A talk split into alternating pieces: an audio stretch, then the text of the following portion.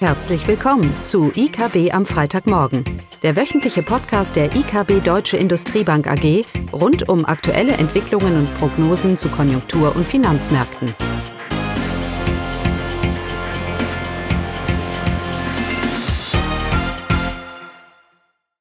Ja, willkommen zu IKB am Freitagmorgen. Heute mit Marvin Hallo. und mit meiner Wenigkeit, Klaus. Ja, ich traue mich schon gar nicht mehr in die Zeitung zu schauen weil eine negative Nachricht jagt die andere. Allein in den letzten Tagen hatten wir noch eine ganze Reihe von negativen Konjunkturdaten und Nachrichten. Wir hatten Japan, die jetzt im vierten Quartal auch geschrumpft ist, die Wirtschaft mit minus 0,1. Wir hatten überraschend negative Zahlen aus Großbritannien, minus 0,3 Wachstum im vierten Quartal. Wir wissen, dass die Eurozone mit 0% gewachsen ist oder stagniert hat im vierten Quartal, Deutschland minus 0,2. Die EU hat ihre Prognose wieder, wieder deutlich nach unten genommen. Und auch die Bundesregierung spricht doch von sehr, sehr trüben Aussichten. Wir hatten noch den DIHK Konjunkturumfrage. Auch da liest man, schlechte Stimmung ähm, festigt sich als, ähm, als Überschrift. Vom Bausektor in Deutschland brauche ich, glaube ich, gar nicht zu sprechen. Das heißt, wir haben eine ganze Reihe von negativen Konjunkturzahlen und von negativen Erwartungen. Und ich mache mir langsam so Sorge, dass wir vor allem in Deutschland in einen Kreislauf der selbsterfüllenden negativen Prophezeiungen reinlaufen.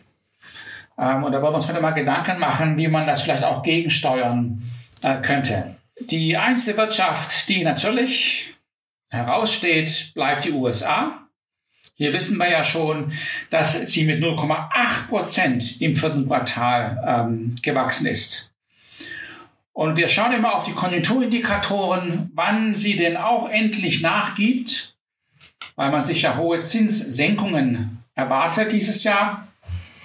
Aber noch immer, zumindest mal so die Headline-Daten für die USA bleiben weiterhin relativ überzeugend, obwohl auch da mehr und mehr in der Breite bei Konsumenten wie bei Unternehmen die Erwartung doch jetzt ansteigt, dass hier eine Eintrübung bevor, bevorsteht. Frühindikatoren oder gewisse Indikationen, Indikatoren, was zum Beispiel den Zahlungsverzug angeht, bei Immobilienkrediten, bei Autokrediten und Kreditkarten, äh, kann man schon erkennen. Die sind ja deutlich schon länger deutlich angestiegen. Ähm, der Arbeitsmarkt bleibt halt weiterhin so der Faktor, wo man noch überrascht ist. Aber auch da sehen wir schon im, Trend zumindest schon länger eine gewisse Abkühlung. Ähm, und trotzdem wächst diese Wirtschaft mit 0,8 Prozent, auch natürlich getrieben über die Fiskalpolitik im Hintergrund. Oder was heißt im Hintergrund? Ähm, mit diesem großen Haushaltsdefizit, das sie fahren. Wenn wir jetzt aber mal schauen für dieses Jahr, das Haushaltsdefizit wird zwar weiter ähm, weit bleiben, aber es wird sich sicherlich nicht weiter ausweiten äh, trotz, der, trotz der, der Wahl, die ansteht. Das heißt, da kommen keine Impulse. Und wir sehen auch bei den Frühindikatoren in den USA, dass sich jetzt auch wirklich eine gewisse Eintrübung hier äh, abzeichnet. Das heißt, auch da gilt die ganze Reihe von negativen Nachrichten von Auftragseingängen über Industrieproduktion, über BIP-Zahlen, die wir ja für Deutschland alle so haben. Auch für die USA äh, sehen wir jetzt diese Eintrübungen. Auch ja, China, von China haben wir noch gar nicht gesprochen. Auch da sind die Zahlen alles andere als überzeugend.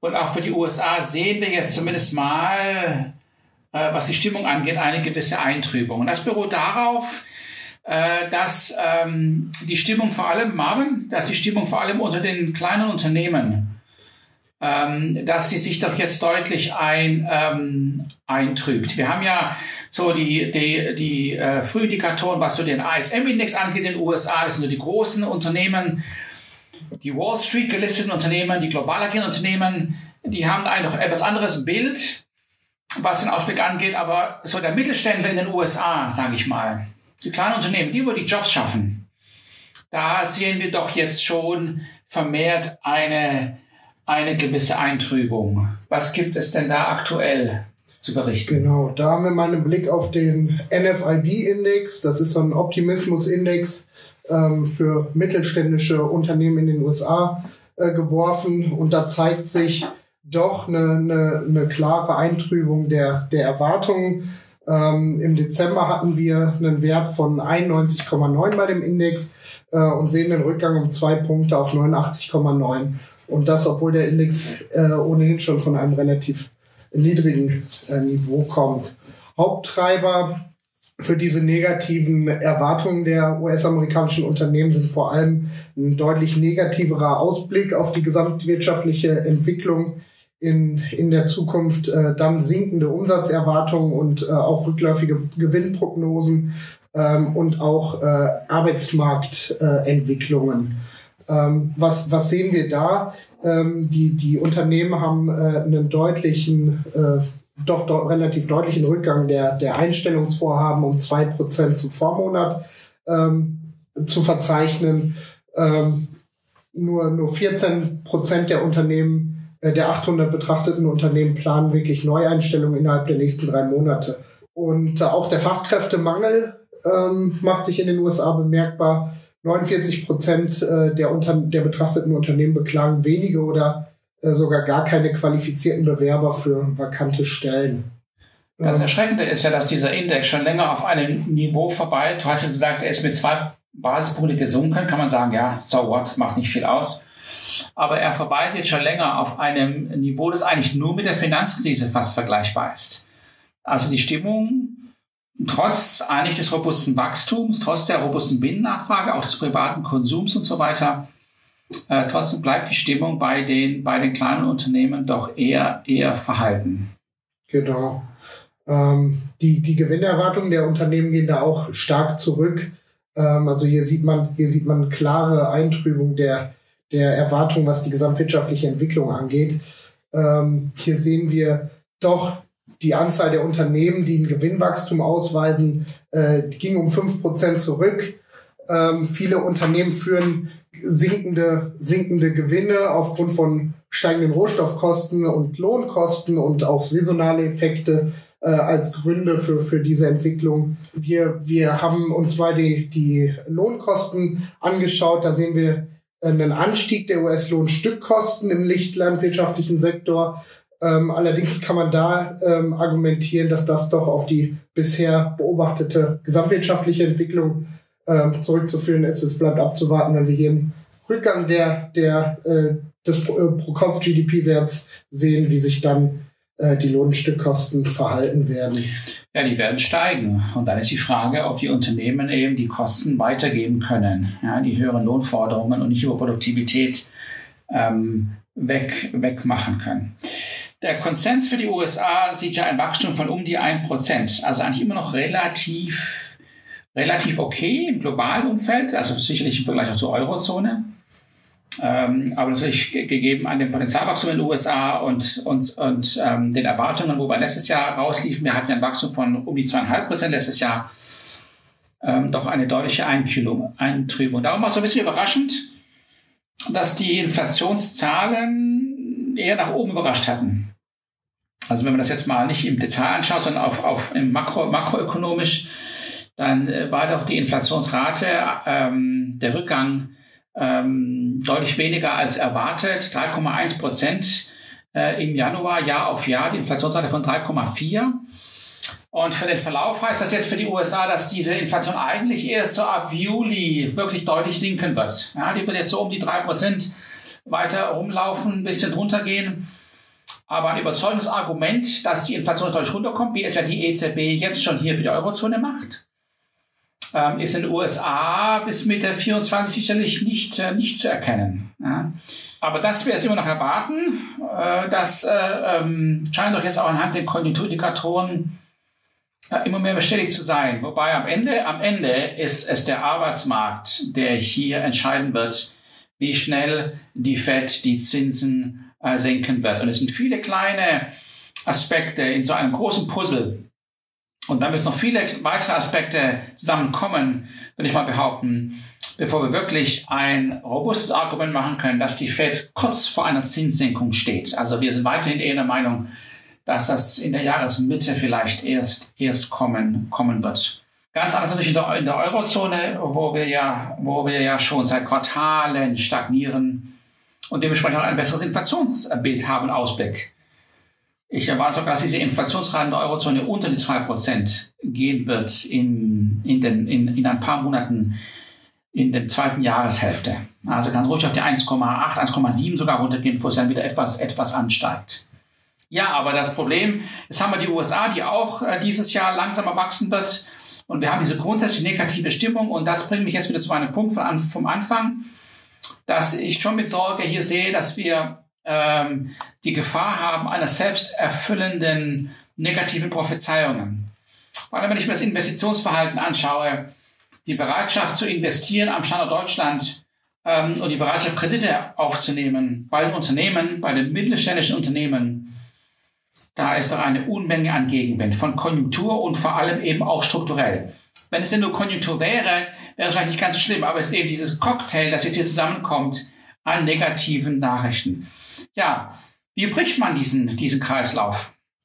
Nun, historisch würde man sagen, oder würde ich sagen, äh, da muss die Weltwirtschaft sich dann erholen und dann hauen sie uns wieder über, über eine hohe Exportwachstum wieder raus. Das ist ja das typische Modell gewesen, ähm, ich sag mal, bis vor der Finanzkrise. Also mit der Finanzkrise, nach der Finanzkrise über das Wachstum von China. Also der Gedanke, wenn die Weltwirtschaft wächst, dann, dann steigt unsere Industrieproduktion und dann zieht es die Wirtschaft aus der Rezession in Deutschland und damit dann auch die Stimmung äh, und ultimativ auch den Konsumenten. Aber wie wir ja hier gesehen haben, davon ist kurzfristig eher nichts zu erwarten. Vor allem nicht dieses Jahr. Das Weltwachstum dieses Jahr wird unter dem liegen vom letzten Jahr. Also wer glaubt, wir haben die Tasel durchstritten, Welt, auf Weltbasis, den muss ich, den muss ich enttäuschen. Ja, und die USA steht jetzt noch davor. Ähm, der zweite Aspekt wäre natürlich, dass wir fiskalpolitisch etwas tun würden. Ja, typische keynesianische Wirtschaftspolitik, um diesen Kreislauf zu brechen. Der Staat gibt Geld aus. Naja, die Frage ist, ob das wirklich so viel bringen wird, ähm, weil ja die Probleme ganz andere sind. Wenn ich jetzt kurzfristig ein Konjunkturprogramm machen würde, weiß jeder ganz genau anhand der Steuerentwicklung und so weiter, dass hier wieder negative Belastungen früher später für die Unternehmen kommen werden. Nein, ich fürchte einfach mal wirklich, ich fürchte mal eine greifende, eine spürbare Wirtschaftspolitik hier, die man die Weichen stellt. Das wäre zu erwarten. Ob das kommt, das ist abzuwarten. Ich habe da allerdings meine, kurzfristig meine Zweifel. Bleibt nur noch der dritte, die dritte Möglichkeit, nämlich die Zinsen zu senken. Natürlich, die FED, ach die EZB in dem Fall, haut uns wieder raus. Naja, aber auch da ist nicht so viel Raum da. Wir erwarten ja Zinssenkungen von 100, 125 Basispunkte dieses Jahr im Juni, spätestens im Juni, sage ich jetzt mal. Ob sich die EZB im März schon hin, hin, hin äh, verführen lässt, abzuwarten. Aber sicherlich spätestens im Juni fängt das an. Aber das wird ja nicht ausreichen. Zwei Prozentpunkte ähm, ähm, wird nicht ausreichen, hier ähm, solche deutliche Impulse in die europäische und in die deutsche Wirtschaft zu signalisieren, um diese negative Dynamik, die wir im Moment haben, hier entscheidend zu brechen. Zumal es ja auch Zeit braucht, bis das überhaupt durchkommt. Ja. Also wir haben die Situation, dass wir einen U-Verlauf haben in der Konjunktur, hoffentlich kein J, sondern ein U, der sich auch dieses Jahr weiter ausbreiten wird.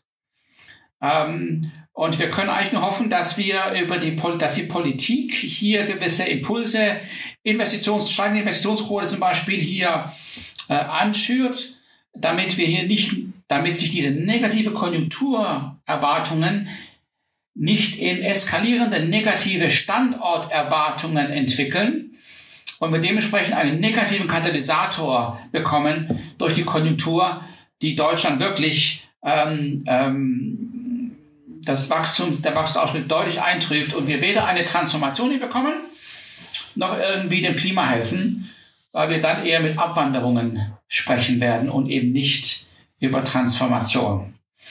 Was uns positiv stimmen lässt, ist weiterhin die Tatsache, dass die grundsätzliche, der grundsätzliche positive Ausblick für Deutschland bezüglich der Wertschöpfung ist immer noch da. Wir sehen nicht, auch in Umfragen, die wir gemacht haben, wir sehen nicht die Situation, dass Unternehmen pauschal grundsätzlich im verarbeitenden Gewerbe Deutschland den Rücken kehren und ihre Produktion verlagern. Ähm, Deutschland bleibt ein wichtiger Teil der Wertschöpfung, aber ist eben nur ein Teil. Und da wird es Verlagerungen geben. Spezialisierung, eine neue Welt der Spezialisierung, die dann eben Verlagerungen mit, mit sich bringt. Also das Glas ist hier, ja, ich will sagen halb voll, weil, ich, weil das Vertrauen immer noch da ist für den Standort.